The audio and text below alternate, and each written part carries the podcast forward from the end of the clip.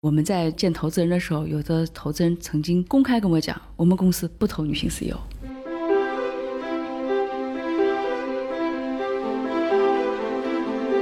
现在这个一个蓝牙的芯片大概五六块钱基本上就可以了。如果我们把它变成一个四 G 的芯片，可能它这个成本就变成了大概四十块钱。对，但是如果由于这种长连接能够带来的增值服务的收益，那是不是有人就可以为这个硬件来买单？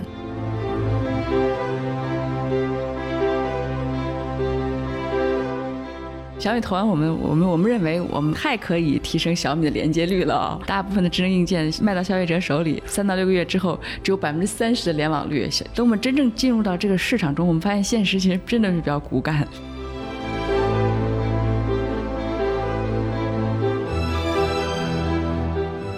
做物联网应用的团队和公司来说，他更希望的是把这个产品本身的功能做好，把它的体验做扎实。而连接其实它是一个基础设施来的，就像你今天如果去开一个工厂，你不会想说自己去造个变电站。数米它的切入点就恰恰是说，让开发者能够专注在自己最擅长的事情上。嗨，各位听众朋友们，大家好，欢迎收听本期的创业内幕，我是主持人丽丽。这是一档由 GGV 纪元资本发起的访谈节目，旨在为中国的听众提供更具专业视角的创业话题沙龙。我们深信，听故事是人类的古老本能，也将在每一期节目中尽可能的帮助嘉宾讲出他们最精彩的故事，讲出他们的创业内幕。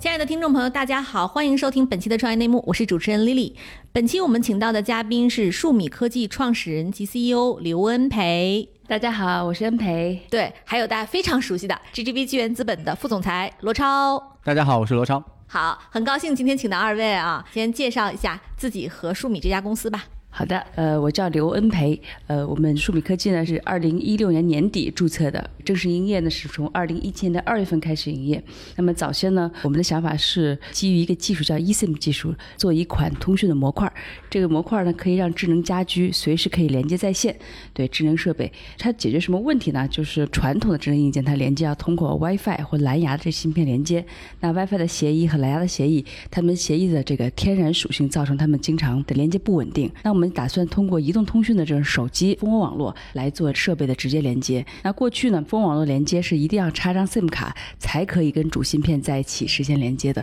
那么有了我们这个技术之后，相当于我们把主芯片上面加多了一个 SIM 卡的功能，把这个 SIM 卡把它给嵌入在了主芯片里面。这样子的话，就相当于两颗芯片用一颗芯片就代替了。那么将来所有的通讯设备、所有的智能硬件，只要它贴入了这颗主芯片，它就可以有电机在线，永远不掉线了。不掉线其实特别适合现在人的这种生活习惯，因为实际上大家的生活节奏都比较快、比较高，然后这个 WiFi 的这个配网其实很复杂。那有了我们这种技术，它的设备只要出厂之后有电就可以在线，然后解决了它后期的管理，包括他们对设备的监控的这种问题。当然了，很多的这个 IoT 设备的生产运营商，对他们来说这更加是一个好消息。将来他们只需要闭着眼睛，大批量、大规模的往外生产设备，那后面的设备是否？有进一步的维保，就是后续的这种增值服务，包括它的这种耗材的替换，这些数据的监控，这些数据的交互和管理，都我们这样的公司为这些硬件的这种大规模的运营公司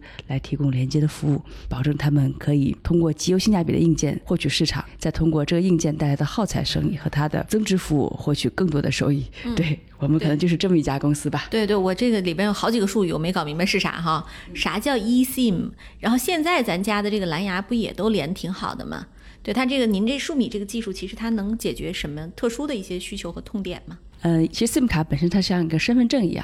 那 eSIM 相当于把它做成了一个我们可以说虚拟化的身份证或者电子化的身份证。早先身份证有一颗独立的芯片，那有了我们这个技术之后呢，我们就把这个芯片里面的操作系统和安全策略从一颗消费级电子的芯片里面迁移到了通讯的主芯片里面。对，就相当于从低端芯片里迁移到高端芯片里，就把它集成在高端芯片里这样子。我先问问您啊，就是二位都是这个这个技术专家啊，就我们家里现在用的这设备是不是也？也是这个 eSIM 的呀，比如说什么小米音箱啊、小米空调啊，什么这些东西也是吗？对，今天物联网很多物联网的设备，它会有多种连接的选项可以操作的。比如说蓝牙是一个很默认的选项，但它的优势是传输的量很大，但它的缺点是传输的范围距离距离会受到嗯限制。嗯然后当有一堵墙、两堵墙之后，基本上它的传输就会受到大量的问题。嗯，然后同时它的传输匹配是一对一的，也就是说单个设备和另外一个设备之间一对一的进行匹配。嗯，那所以它有它的优点，也有它的缺点。那 WiFi 也是一样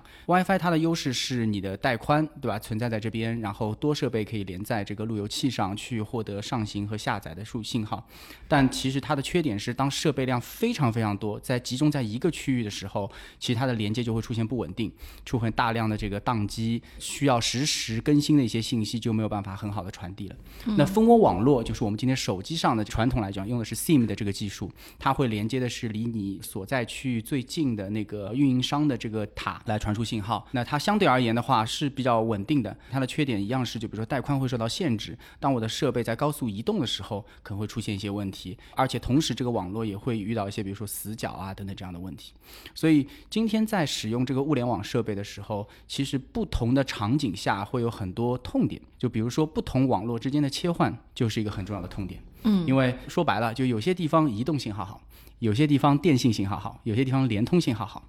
有些工业的场景当中，在小范围内工厂内，大家希望的是用自组网，也就是通过比如说蓝牙、Zigbee、LoRa 这样的方式去自组一套这个自由的网络。但当它设备需要拿出去或者和外部进行云端连接的时候，它又需要走公网。走公网的话，你可能又不得不面临我或者是走有线带宽，或者是走蜂窝网等等这些选择。所以这个时候，不同网络之间的切换、无缝切换、无感知切换又变得很重要。对，那到底有没有这样一个东西，能够确保在这些非常复杂的多场景下，它的连接能够稳定、实时、高效，同时能够切换的非常自如？这是一个非常不容易做的事情。其实大家使用手机对吧，经常会遇到各种各样的问题。其实 eSIM 技术就能够本质上帮助，尤其是海量连接的物联网设备达到这样的一个效果。嗯那它这场景主要是在什么地方会用的比较多呀？是家里还是这个商场还是哪儿？呃，看起来是广域网的连接，就是没有天花板覆盖的地方，可能是最佳方案。嗯对，它是个硬的这个刚需吧。所以像车联网啊，我们看到，对，车其实是非常刚需的。对现在那个智能汽车它其实都是要有一个芯片的，对吧？对我们家那个车其实是非常笨的，就是我是去年买了一辆新车，然后还是一个大品牌，然后它那个车它是需要插一个 SIM 卡的，而且要三个月续费一次。它的基础作用就是它车不是自带一个导航吗？就用那个导航，它可以帮你导导航，然后打个电话啊什么的，就这么点事儿。它三个月到期我就没有续过费，那是不是意味着以后我们要是买一智能汽车，然后它就不需要了？这个卡就它自己就自带了，是吧？在车里边就集成了，是这样对吗？对对，它会直接集成在车的这个负责通讯的这个主芯片上，因为实际上只要你这个设备需要连接上网，一定需要主芯片。对，主芯片是 must 必须拥有。嗯，那这个 SIM 就变得他有机会去。集成在高端芯片里面，对所以我们把它集成进去之后，就不用在卡槽里插张卡、换卡什么的。对对哎，那像您这个现在已经有车在使用了吗？哎，有的，我们在这个东风的车的前装市场里，实际上我们是帮它做主动安全的连接。OK，对，也有很多的这个车机，就是后装市场，就是做这种两颗 EV 的车啊、货车啊，把它们做监控。对，在一些出租车里边，包括现在这个，我们一上滴滴就会发现，他们会说，哎，我们现在开始监控了，它前面有一个后视镜，那个，对，那里面其实也需要，但滴滴我们还没有进入，对，我我们又最近的出租车比较多。对，嗯嗯这个我补充一个那个吧，就是 eSIM 它还有一些很明显的优势啊，相比于丽丽你刚才举的那个例子，就是说插卡型的，你想象一下，就是说对于很多物联网场景，它的环境是非常恶劣的。嗯、什什么样的环境是比较恶劣？比如说车联网，刚才提到了，然后咱们平时遇到那些共享单车。对吧？你都需要有上传数据和下来去控制那个锁等等，以及这个做定位追踪，嗯，对吧？然后很多 POS 机，对吧？它分布非常广泛，比如同样自行车车联网，他们所在的场景下，可能温度高可以高到四十度，低温可以是零下这个很低很低的温度，然后经常还要日晒雨淋，对吧？所以它所在的环境很糟糕。所以这时候你想象一下，如果是一个插卡的设备，只要但凡是插卡，它就一定有磨损，它有交接面。那这个时候，假设我的车每天要颠簸数万次，它一定会松动，这是第一个问题。第二问题，一旦产生松动，或者它不工作，或者是它的工作产生问题，或者它连接出现问题，其实是有很大安全隐患的，对不对？如果导航可能还是小事儿的话，如果我的远程是要进行一些控制的过程，而这个时候因为断网。而产生的安全问题，其实是它这个人命关天的事儿。嗯，所以这个时候一个稳定的连接就非常关键。而 eSIM 因为它是和主控芯片连在一起的，它是和整个车机是融为一体的状态，所以它并不是一个外部插拔的这样一个过程，而是融为一体的一个连接。所以这就很关键。而恰恰就是因为物联网设备它不像手机，我们手机都随身带在身边嘛，保护都还不错，震动也不会特别多。但是其实，在车联网等等等等其他各种物联网的场景当中，在工业场景也是很多工业设备它的振动频率、它的工况都是非常恶劣的。那这些场景当中特别特别适合用 eSIM。对，哎，我我我想象，因为 SIM 卡大家都用过嘛，它是带一个手机号码，你入一个运营商的网络。这个 eSIM 也是某一个运营商吗？还是说它可以集成所有运营商的网络？嗯，它可以切换，它可以切换网络。对，它的很大的优势就是可以切换网络。对，它可以让设备根据这个所在的这个基站覆盖的情况来判断哪家运营商是优秀的。对，然后在这，尤其是这个全球做漫游的时候，一个一个设备生产在中国，但是它可能，比如说一个车，它可能跑到外面去国外去做路测了。那这个时候，这个如果它不能切换运营商的话，它就会产生。比较昂贵的这种国际漫游费用，对。对，然后可能也这个中国的这个本地的运营商也不见得就在国外的漫游有很好的优秀的这个网络质量，嗯，对，这时候它有了 eSIM 这个技术，车出了国，它可以切换每个国家的本地的电信运营商，还可以根据它的信号强度进行切换，嗯，对。对，所以说我在网上还看到过有人介绍 eSIM 的，说它的这个卖点就是通电即联网，永远不掉线。是吧？啊，是特别好的一个描述。对啊，丽丽，听说你这个数米科技这家公司是你在华中科技大学读博期间创立的啊，并且呢，曾经这个技术还获过互联网加大赛金奖项目，然后以及创青春创新创业大赛国家金奖等一系列的这个高含金量的奖项，就是促使你在二零一六年参与创办数米科技的动因是什么？当时国内的物联网是什么样子的？嗯，其实我读博之前，我是在新浪微博开放平台工作的时候，我们就发现有一个 A P P 叫 Geek Sky，这个它这个联网是通过这个手机自带的这种联网方式来进行联网，我们就觉得很好奇。当时我们在想，如果给新浪微博能够预制一个这样子的 A P P，在它的开放平台上，那这个新浪微博将非常厉害，它就可以做到随时在线这种方案。对，但是当我们去寻找它解决方案的时候，就发现我们我们找到了，但是人家也好像拒绝了我们进入中国，就是进入新浪微博开放平台为中国客户进行服务的这样的愿望。后来我们再去深挖这个应用，才发现它是一个能够呼唤通讯芯片实现联网功能的这样的应用，而这是一个就是我们平常意义上手机管家不能够删除的一个系统级应用。当我们再往下研究这个通讯和电信的一些行业规则的时候，我们也发现。这样子的应用通常跟主芯片捆绑的非常深，它可能就不太会这个随便的按照国家这国界方法来迁移哈。我本科就学的是赛美康，所以我有一些基础，看了一下，然后也寻找了一些行业专家，就是其实也很幸运找到了我现在两个的 partner，他们都是在 SIM 卡、智能卡这方面的专家，当时就研究了一下，磨合了一下，就是根据国际规范。把这个产品开发出来。嗯，对我追问一句啊，就是您当时其实有这个技术，但是你想过成立一家公司单独干这个事儿吗？对，其实也没有想成立一家公司开始，因为在科幻平台引进这个 app 就知道了这个技术。但知道这个技术并不能确定它到底可以落地用于哪些场景。有的时候创业可能跟机缘非常相关啊。当我们有了这个技术，还是比较幸运的遇到了小米。嗯。当他们开发这个业务的时候，我们就有机会就知道小米这个需求。对，知道这个需求就帮他做了一些跟 eSIM、跟他手机无卡上网这样子的业务相关的程序开发。那时候就开始慢慢的意识到，这个技术可能在通讯，在可能未来的连接方式上会有所贡献。嗨，各位小伙伴，告诉你一件很重要的事情：创业内幕的听众群已经开通喽。在这里，你可以和我们直接沟通，也可以第一时间了解到 GGV 纪元资本线下活动的动态，近距离聆听投资人的独特见解，并且结交其他互联网圈子的小伙伴呢。入群，你只需要添加微信公众号 CYNMXZS。我再重复一遍，CYNMXZS，也就是创业内幕小助手的拼音首字母。并在好友请求中标注“创业内幕”。接下来，小助手会帮助你完成入群操作。我们期待你的加入。那个罗超，你还记不记得一六年当时的物联网什么状况？对我，我觉得当时不论是 Lily 他们出来创业，还是看到数米这个团队并支持，我觉得其实是有一个很大的宏观趋势的，对吧？从一五一六年那一波开始，移动互联网的应用开始越来越多，但这个时候发现，移动互联网开始要与线下的大量的物联网进行结合，才能去服务好所谓 O2O 的场景，是吧？所以也就在那个时候，像共享单车、共享充电宝。分布式的充电桩，包括我们投的一些这个换电的公司，还有就是移动 POS 机，对吧？因为随着移动支付越来越普及，可以读取这个扫二维码直接去云端验证健全，然后下来的这种移动的智能 POS 机吧，应该这么说，也变得越来越多。然后呢，还不只是这些地面上的，其实地面下的智能设备，对吧？像水表、管道、管道的这些流量计监测的这些设备，其实在地底下也开始大量的智能化。所以基本上就是从那个时候开始。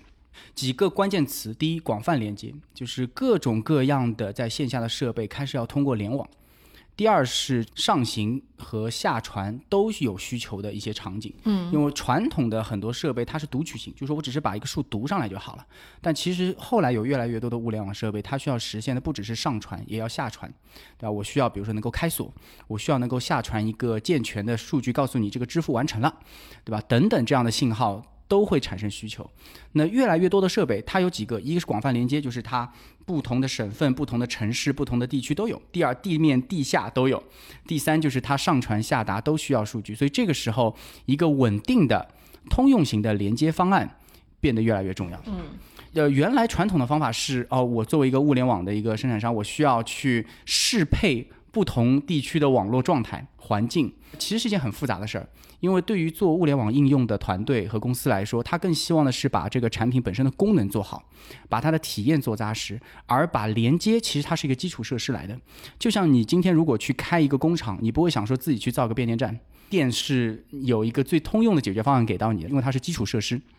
那其实对于物联网的硬件的这个公司来说，他们也更希望是专注于用户体验部分。而把连接，它其实就是一个基础设施来的，所以数米它的切入点就恰恰是说，让这些开发者能够专注在自己最擅长的事情上，而不用再去担心把我的设备铺到三十多个省份的数百个城市的不同网络环境下，它是否能适配的问题啊，这个问题由数米去解决。啊，用通过这个方式就能够赋能很多很多这样的开发者。嗯，所以其实数米一方面它是一个技术的一个开发的公司，它研发了这个 eSIM 的芯片，然后去和非常多的场景去配，但它同时是一个很重要的运营商，因为它把这件事情也帮创业者都解决了，对吧？他会去和这些运营商去谈最好的协议，然后打包起来，最后我只是给你稳定的。流量供应、稳定的连接供应，对吧？这是数米的，我相信给这个一些物联网的公司最大的价值。嗯，对。哎丽丽就是其实你现在创业已经四年了啊，就当时罗超讲的这个这一大套价值，在你创业之初是想到了吗？没有，对，就是其实四年过去了，就从一个博士创业，然后呢，到今天，其实你已经是一个相对成功的一个这个企业的一个掌门人了。就这四年期间，吧，这是太过奖了。你的体感是什么样的？我觉得就有的时候吧，我能体会体会到一种感觉，就是很多时候你想做成一件事情，一个人是不行的，是一个厂都在希望你成。可能这个成的几率要大很多。我开始之前没有想清楚，一定我们这种连接服务去下沉到哪个场景，包括刚才季罗东讲了很多的场景，就是他在投我们之前做尽调之前，我们也都向他汇报过。但是这所有的想法，其实我觉得就是在这过去的创业过程中，实际上是一步步总结出来的。有的时候我们自己总结就觉得，呃，这种创业的过程有点像就是脚踩西瓜皮，滑到哪里是哪里。对，但是每滑一次，你要就要积累经验的去滑。对，原来会摔倒，现在就是会很稳。对对对，要要顺势而为，不能逆着来。对，我们参加了很多比赛，每次比赛各种老师都会对我们有各种发问。但当时我参加比赛的时候，因为代表学校，所以就会有一堆智囊在旁边来帮助我们。就比如说刚才罗总帮我们总结的非常非常棒，非常精彩。而且呢又很精简。但所有的这些经验的总结啊，其实都是可能在历次的这种被专家质疑、被老师质疑，然后自己去思索，同时也请教外脑去帮助我们请指点中，就是把它这个提取出来的、总结出来的。对，就是说这个场很重要。对我们做一件事情。你在学校里面有好处，就是它有交叉学科在一起合作的机会和氛围。我觉得这是我们这个团队整体的幸运啊。对，对。所以您的团队几个合伙人都是你大学的研究这个项目的朋友吗？对，倒不是大学的同学，就是之前就是读这个博士的同时，实际上我之前是在新浪微博工作的，后来才辞的职。对，那工作的时候，这个作为就新浪微博它是个媒体，其实它会有一些媒体的资源优势。我觉得，对我和我们的联合创始人付雨辰，我们有共同的好朋友，就小。小马送啊，哎，还算上我一个，我也是你那个小马小马送的 对好朋友之一。对对，其实如果没有小马送老马送老师，我们就不认识，对，我们也没有办法组成一个团队。对对，然后我读书的时候也有很多的，就是我们比如固体物理的老师，其实对我们帮助很大。我们这我们学校的这个计算机专业跟固体物理专业就是走得很近，对我们整体的一个支点都是很大的。嗯，而且那个这个华科这个地方，它创业氛围很浓。所以，当然老师对我们的指点其实也也挺多的。对对，这是个场共同作用形成的。对对，罗超我就很好奇，因为你投了很多很多跟物联网有关的项目啊，ArtThread 是吧？然后还有 Miracle 也算吗？对吧？然后之前的那个蘑菇物联，然后再加上今天的数米，其实都是跟这个物联网相关的。你是非常非常看好这个赛道的机会吗？你背后的投资逻辑是什么呢？对，就这个，如果抛开先不谈数米这案子本身啊，就是说投资来讲，其实你需要看到一些宏观的大趋势。我相信，在这个可能二十年前，当 GGV 成立的时候，科技的投资当时最大的趋势投到就是数据中心啊，这些数字化基础设施的建设。最早我们像投了像这个世纪互联啊等等这样的公司，这是一波大的趋势。你其实是把信息化基础设施先建好，先修公路嘛。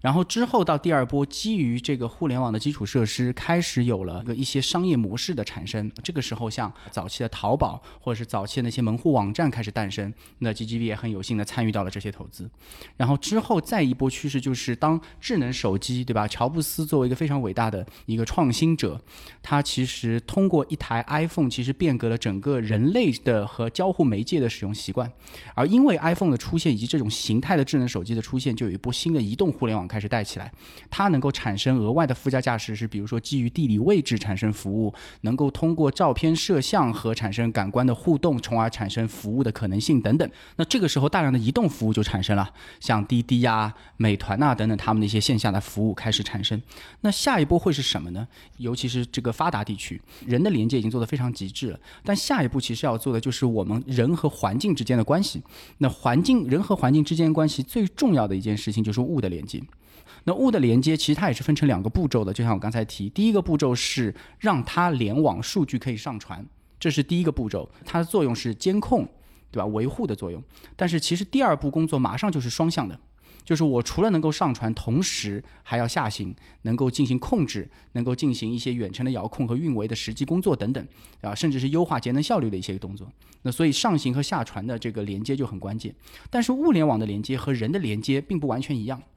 人的连接是首先它的总量是能够测算得出来的，对吧？因为有多少人，你的总值就在这儿。但是物是一个指数级的上涨，它是非常非常多的，这是第一。但第二，连接的定义也不很相同，因为人的连接，它的比如说今天我们拿着手机连接，我最大的要求很有可能是我希望带宽越来越宽，对吧？因为我可能看完一零八零之后，我要看四 K，我要看八 K，所以我希望带宽更宽，我希望多媒体的交互越来越丰富。但是物不一样，很多物联网的连接它并不需要高带宽，但它对于实时性要求很高。嗯，比如说是远程做手术的这个机器人，这个时候我的误差的实时性要求、延时要求是非常非常高的。而有一些场景是我希望在一个很小的范围内，它能够连接的设备数量要足够多，但它的可能上传下行的数据量是非常非常少的，它只需要几 KB 就可以。嗯，所以就是它和人的需求很不同，这导致了就是说，如果我是一个普通的运营商，我没有办法用一模一样的解决方案，既服务人又去服务物联网，因为这时候我用服务人的那套网络去服务物联网的时候是不经济的，而我用服务物联网的时候，物联网的场景很分散，导致它如果为每一种场景都去搭建自己的基础设施，也是不经济的。所以这个时候其实中间有一层去做这样的服务就很关键，它其实是把运营商的服务打包起来，然后拆解分割，然后去适应不同物联网使用者的需求。这种服务附加价值是非常非常大的，嗯，然后然后这个其实也是今天数米做的事情。那么从大趋势来说，就可以看得到，就是物联网的连接数量一定会远远远远超过人的连接数量。对，当然，而尽管物联网的场景很不同，但是连接这两个字是他们必须的共同话题，所以它就会变成一种基础设施。所以如果看好物联网，那一定会把这个物联网相关的基础设施先去投一遍。其实数米是当中一个很重要的基础设施。对，哎，我有一个从消费者角度的一个问题啊，比如说像现在我们家这个以小米音箱非常典型的一个家用的场景为例，那它现在是用 WiFi 连的，它是不稳定，就是时不常它自己就掉线了。然后掉线之后你要重启一下，然后呢，它就它就还能上线，可是它不需要收钱。就未来如果说我们这个小米音箱里，就我开开脑洞，如果它植入了 eSIM，那就意味着要产生运营商的流量费，这会不会大大提升我的这个用户的顾客的采购成本？对，它确实是会提升采购成本的。比如现在这个一个蓝牙的芯片大概就个几块钱，五六块钱基本上就可以了。对，如果我们把它变成一个四 G 的芯片，可能它这个成本就变会变成了大概四十块钱。对对对，它就会翻上去。对，但是如果由于这种长连接能够带来的增值服务的收益，对，包括后期的这种更进一步的基于声音、基于数字化内容的这种服务的这种生意的话，那是不是有人就可以为这个硬件来买单？对，它是个消费升级的过程，是的，是吧？是就是如果你免费现在也能用。想用那个更稳定的，你就换一个这个 eSIM 卡的小米音箱，是吧？是的。所以这也是能理解为什么我们汽车是一个大的客户。对对，因为它本身客单价高，这中间的浮动呢就显得没有那么明显了，对吧。而且它那个空间的这种锁定人的这种时间是长的。对对，在这种长时间的锁定的场景中，可以做更多的这种商业模式的转化。嗯，对，所以他们会可能先来尝试这个技术。那比如说我们重要的服务的这种支付行业，他们也是，他们希望他们的收单。是永远在线的，实时可以收单。嗯，那提高它的收单效率，它自然这个金融行为来推动，他们也会成为这个最早来试用这种新技术的一这绝对是一巨大的痛点力量。对，巨大痛点。我记得那个刚有微信支付的时候，七幺幺刚上线，就曾经我有数次在我们家楼下，当时我记得那个七幺幺就连续一周没有办法付钱。它就是没有网 啊，它那个硬件没有网，所以你那个你的 WiFi 就用不了了，然后那个那个二维码也没法支付了。所以当时比较困惑的是，就是在就现金慢慢在退出历史舞台的过程中，你去七幺幺买东西是要带现金的。但是现在我看他们都解决的很好了啊，对。但是一些咖啡馆，比如在地下的，我先补充一下，很有可能那台 POS 机里面装的就是数米的，数米的，对，我们在 POS 机里面覆盖挺多的，难怪，对对对，因为其实当时雷总也。投了，就是比如说拉卡拉是雷总这个投的第一个项目，所以当年拉卡拉在做选供应商的时候，对我们也强强植入，对对对，对 做的挺好的配套。哎，那这里边就是一个很有意思的问题啊。其实您是一个这个小米生态链的公司，然后那个我就很想知道，就是其实小米本身是一个叫以生态和智能家居见长的这样的一个公司啊。那小米投资您之后，这个双方在合作过程中有哪些各自的诉求，现在被满足的怎么样呢？嗯。怎么说呢？有的时候呀，现实，对现实，对通常比较骨感，对 对，一开始想的挺好的，对对，但是这个小米投完我们，我们我们认为我们太可以提升小米的连接率了啊。对，大部分的智能硬件卖到消费者手里，大概三到六个月之后，只有百分之三十的联网率，这还是高的。说据说这个正常只有百分之十，就一成联网，百分之九十都不联网。然后我们也认为我们是一个天然可替代场景。等我们真真正进入到这个市场中，我们发现现实其实真的是比较骨感。对，原因是说这个小米生态链的企业都是非常的极优性价比，这个性价比优秀到他们可能对硬件进行改版的成本是就是很难取这个成本做硬件的改版。因为用这个新技术，它的这个所谓的电子电路板的这个设计方案是需要改动的，对，因为以前用的是比如说 WiFi 的芯片，它长相、它的尺寸跟后来我们用的两 G 的四 G 芯片都是不一样的，包括里边的软件的协议的部分也要改。但是如果毛利高，它就可以改；如果毛利太性价比了，可能就比较难了。对其实我们后来发现遇到的问题就是，我们为了用硬件获取海量市场，但是这个硬件可能第一版的设计方案可能会持续很多代。对，那我们要等待它下一版更迭的时候才可以，所以进入硬件行业有的时候要花很多时间去等待。对，这就涉及到另一个问题啊，就是还是回到这个刚才我提的这个问题里，您是从科学家到企业家，这过程中你踩过的一个最大的坑是什么？呀，科学家就是二元思维，有的时候特别的多，对，但实际上人性是灰度面积更大的的管理，对。以前我们面对的都是完美的处理，对，还有就是以前不能接受平庸的人生或者平庸的人性，但是现在我们需要有那种 tolerance，有那种容忍，可以这个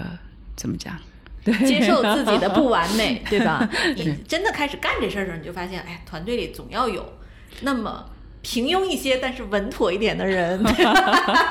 是吧？智商不那么高，但是靠得住啊，是这个意思对，吗我？是这个意思。这这，我刚才甚至想说，咱们这段儿先别记录在里面。对对对，可以可以可以。这要是读书的话，这个同学们都差不多。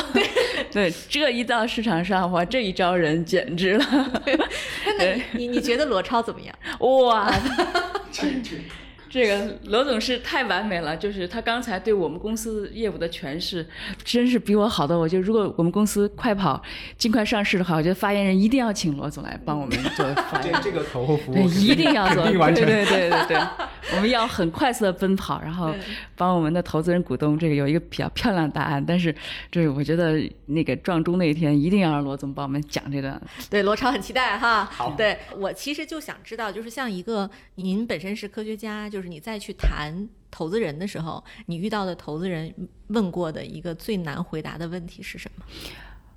投资人问到的最难回答的问题啊，是女生的问题，关于女性创业的问题。嗯，觉得那个问题很难回答。我我我我有在参加比赛，就下面一个评委就说：“哎，你作为一个女性创始人，你怎么看啊？对，你是怎么这个抵御这个市面上的这个性别歧视啊？” 但是真的把我问的哑口无 言。说实在的，体会就是挺尴尬的。我也好像没有太多的感觉可以去可以去描述啊。不过这个我们在见投资人的时候，有的投资人曾经公开跟我讲，我们公司不投女性 CEO。然后这个就觉得女性会比较这个爱情绪化啊什么的，对我非非常理解，对对。但是其实我提出这个问题，重要原因是因为我没有一个特别好的答案。我被人家问到的时候，我也会很惊讶，哎，怎么会遇到这个问题？嗯，对，但我确实是遇到这个问题。对我觉得幸运的是说，就是我们做的是一个科技型企业，不是那么多的在市场上被人鄙视。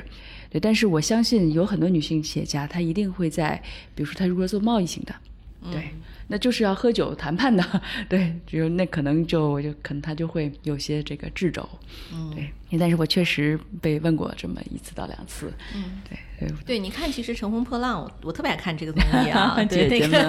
是你看看那些优秀的那个明星女性们，哪能看到她们被挑战的样子啊？对吧？节目组战战兢兢的。我是觉得这个这个世界其实是弱肉强食的，就它和你的你是不是女性没有关系，是你够不够强大。你从内心上、能力上，是不是能够更主导你自己的这个小天地？这个还是蛮重要的啊。对，那我就再追问一句，就是您的团队里现在这个高管里，男生多还是女生多？确实是男生多，是因为是科技公司的原因吗？哎，，对科技公司原因，对，嗯。科技公司本身这个大的池子就是男生比女生远远多很多，嗯。也我们也有很优秀的女生，对，我们在中国地大里曾经有一个这个研究生女生毕业了之后，直接就过来先做我的助手，后来现在是我们公司的运营总监，从买到卖支撑她都撑住，嗯，对，所以我们后来创始人都变成这个销售了，对，然后销售之后拿的单怎么办？他来支撑，对，然后我们也会买买很多东西，对，买各种硬件啊，各个这个组件啊，电子电路的组件，然后买的时候谁来支撑？也他来支撑，对，就变成了一个大管家那种，嗯，对，非常好对啊，，也是个女生，对，特别棒，特别棒。对，哎，您还记不记得您的第一个客户大客户是谁？哎呀，我这第一个大客户非常偶然，他是海尔的海狸先生的洗衣机，啊，非常非常偶然。洗衣机为什么要物联网？Sorry，对我都搞不清楚这洗衣机它是自动的唱歌吗，还是怎么着？对，那时候在北京 也是这个刚刚成立公司不久，参加这个创业邦的那个 Demo China。对，创业邦是我们的 portfolio，真的。哎呀，创业邦的这个这个，对，就我第一次被这个，就是第一次参加比赛就在创业邦前沿科技论坛，我们是第一名。嗯，对。但是到后来到总决赛的时候，对我就被几个投资人问的各种这个稀里哗啦，原因就是他们我讲完了之后，他们都听不懂，对他们说听不懂的案子他们不想看，对，有那么样的一个桥段啊。那创业邦他当时参加了这个前科技论坛之后，正好下面有一个评委是好像海尔的投资人，之后就帮我们对接了海利先生。对，因为他海利先生他大概他这种情况是这样的，他的洗衣机是免费部署到高校的校园里面。那学生可以扫二维码去洗衣服，洗一次大概一块钱到两块钱的样子。但是它的一台洗衣机它有一个成本价，据说能够进入到一个校园大概六到七个月，它就把成本就赚回来了。学生的洗衣服的需求是非常旺盛的。对对对对对，我记得我上大学那时候是两千年，然后我们的宿舍里也有一台洗衣机，但全校只有一台。嗯，就是 洗衣机挺心疼它的，就是 恨不得七乘二十四小时的转啊。然后有一个阿姨要长期盯在那儿。不像现在有什么这个物联网什么的，当时是有一个人收费很贵，五块钱洗一锅哦，那太贵啊！对，我不知道现在什么价啊？现在一两块钱，是不是啊？就五块钱一锅，然后还要排队，我是能理解这个需求了啊！对，这我我以为他会什么放播客 或者什么，它其实就是一个支付功能，对吧？对，它是说它用来支付的，只是过去的洗衣机呢，它放在了一个洗衣房里的比较偏。然后 WiFi 什么连接就都不稳定啊，因为它赚钱，所以他就敢于用新的技术。他还最早用两 G 做连接的，而当时我们给他供的是两 G 的那个通讯模块，就预制的 SIM 的通讯模块这样子。嗯，对他们到现在还是我们的客户，还在续费。对，所以你看中国的模式创新多厉害。罗超，你在美国上学，你肯定用那个投币的那种，对吧？我记得我那个我在美国时候，好像是那个就是公寓楼下就会有一个投两刀可以洗一锅，然后再两刀可以烘干，是吧？就是美老美还是用投币的那种很传统的东西呢。但中国其实我们用手机可以解决很多很多生活需求了。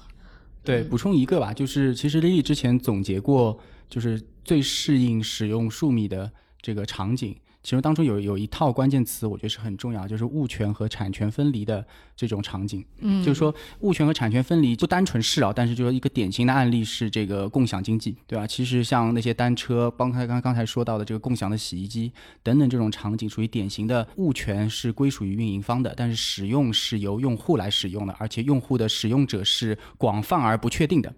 那这个时候，其实数米的这种解决方案是特别特别合适的，因为它会要求的就是一上行下传都需要，二是实时性要求极高，对吧？你不可能是我支付后等了五秒都没成功，我也不知道是付成了还是没付成这些场景。然后同时，它需要确保这个绝对的可靠、稳定，对吧？不能出任何问题。然后同时，从物权方来说，它又有去监管。去知道它的设备现在的工作状态是否在固定的位置，是否有缺陷，是否需要维护等等这样的管理需求，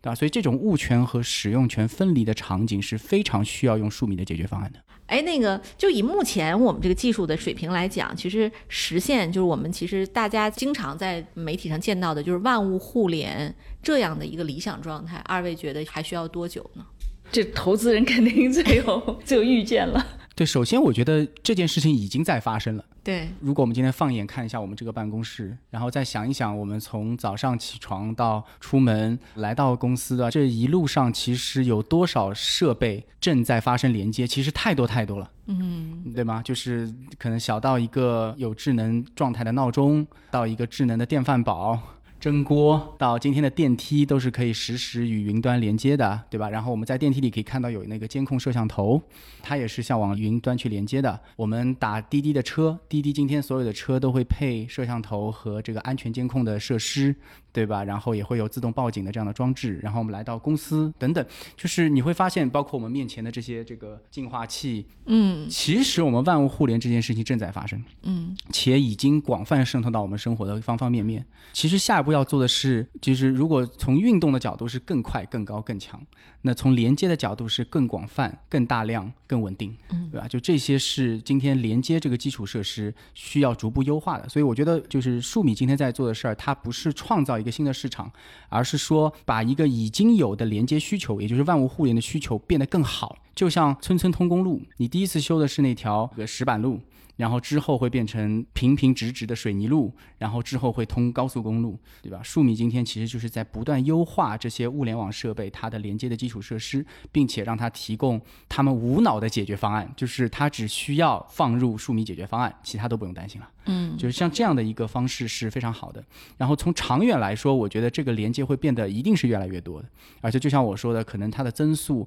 会是百分之数百甚至上千的这样一个增速。从连接设备数量来讲，因此我们也觉得，无论它的应用场景是什么，无论它的需求是要更大的带宽，还是更稳定的连接，还是更如何如何的品质。都不重要，重要的是它一定需要连接，所以投基础设施是我们看物联网场景最重要的一个决策要点。嗯哎，我我开开脑洞，这是不是意味着未来我们生活中的方方面面都可以被连接，就像科幻片一样？比如说我们桌子上这瓶水，未来它也有一个码，就专属于这瓶水的，然后它可以跟我连上，比如说它的曲线就会上传到云端，我就知道说这个，哎，这瓶水今天在这儿，它其实应该放冰箱里，口感更好，它会提醒你。对，也许会这样啊，我不知道这个是不是会实现。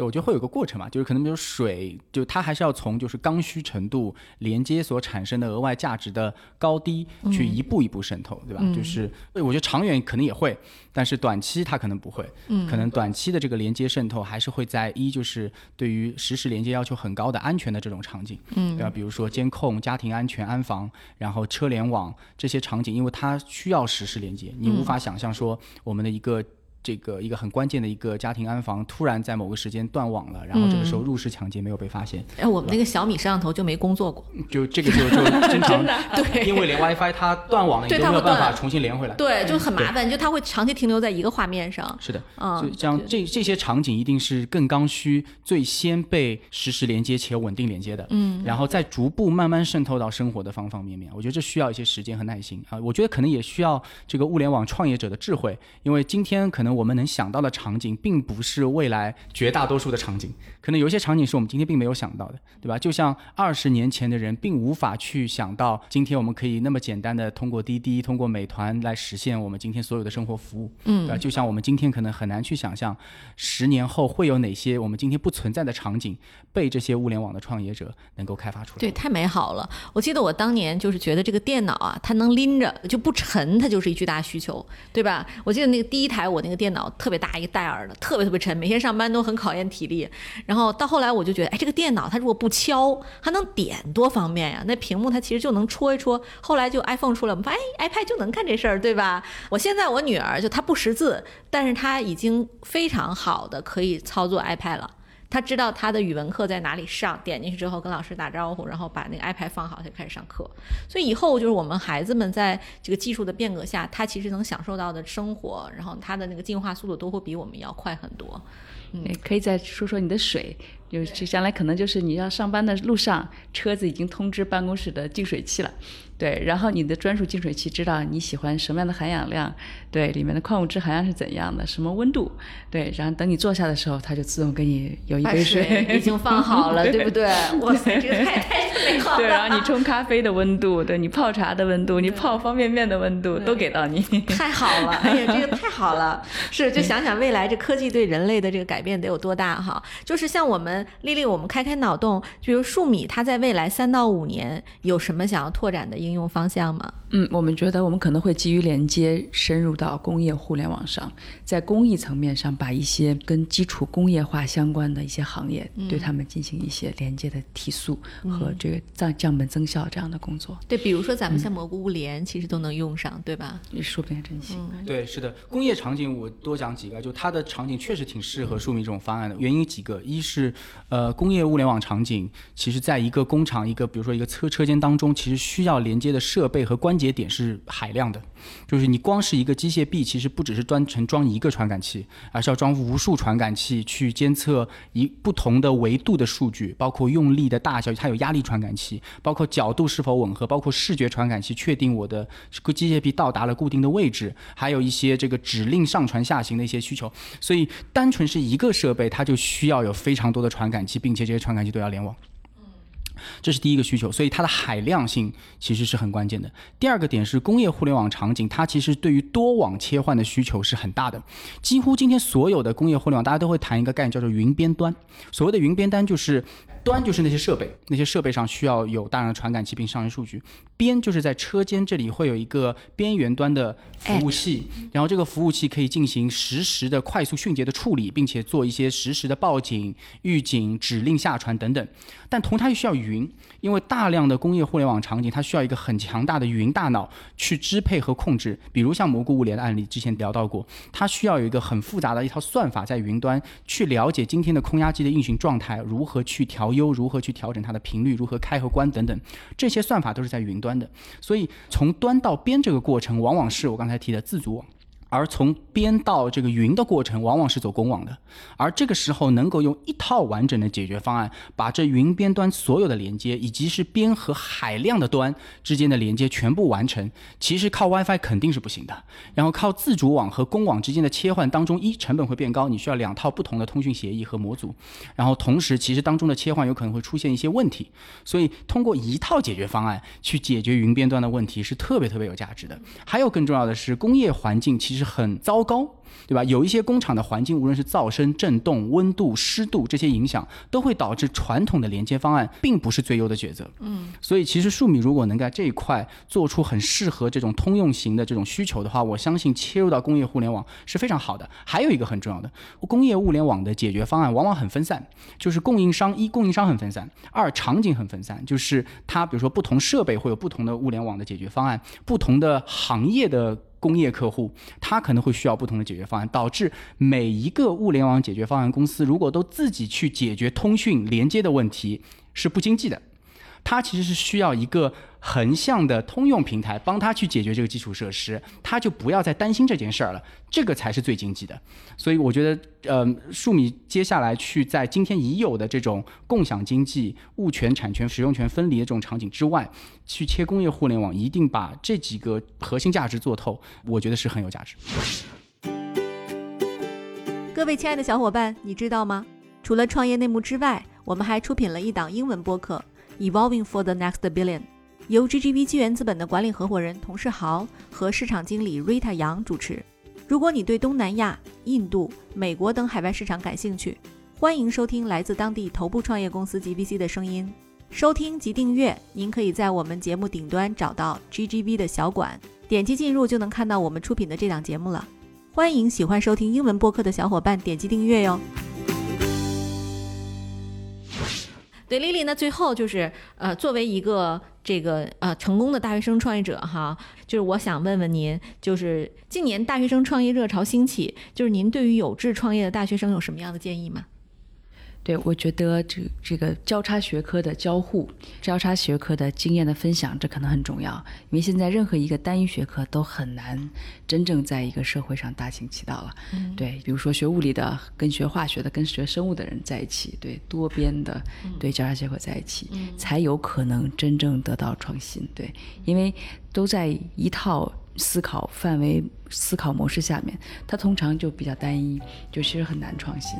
对不一样的学科带来的这种思考的维度的不同，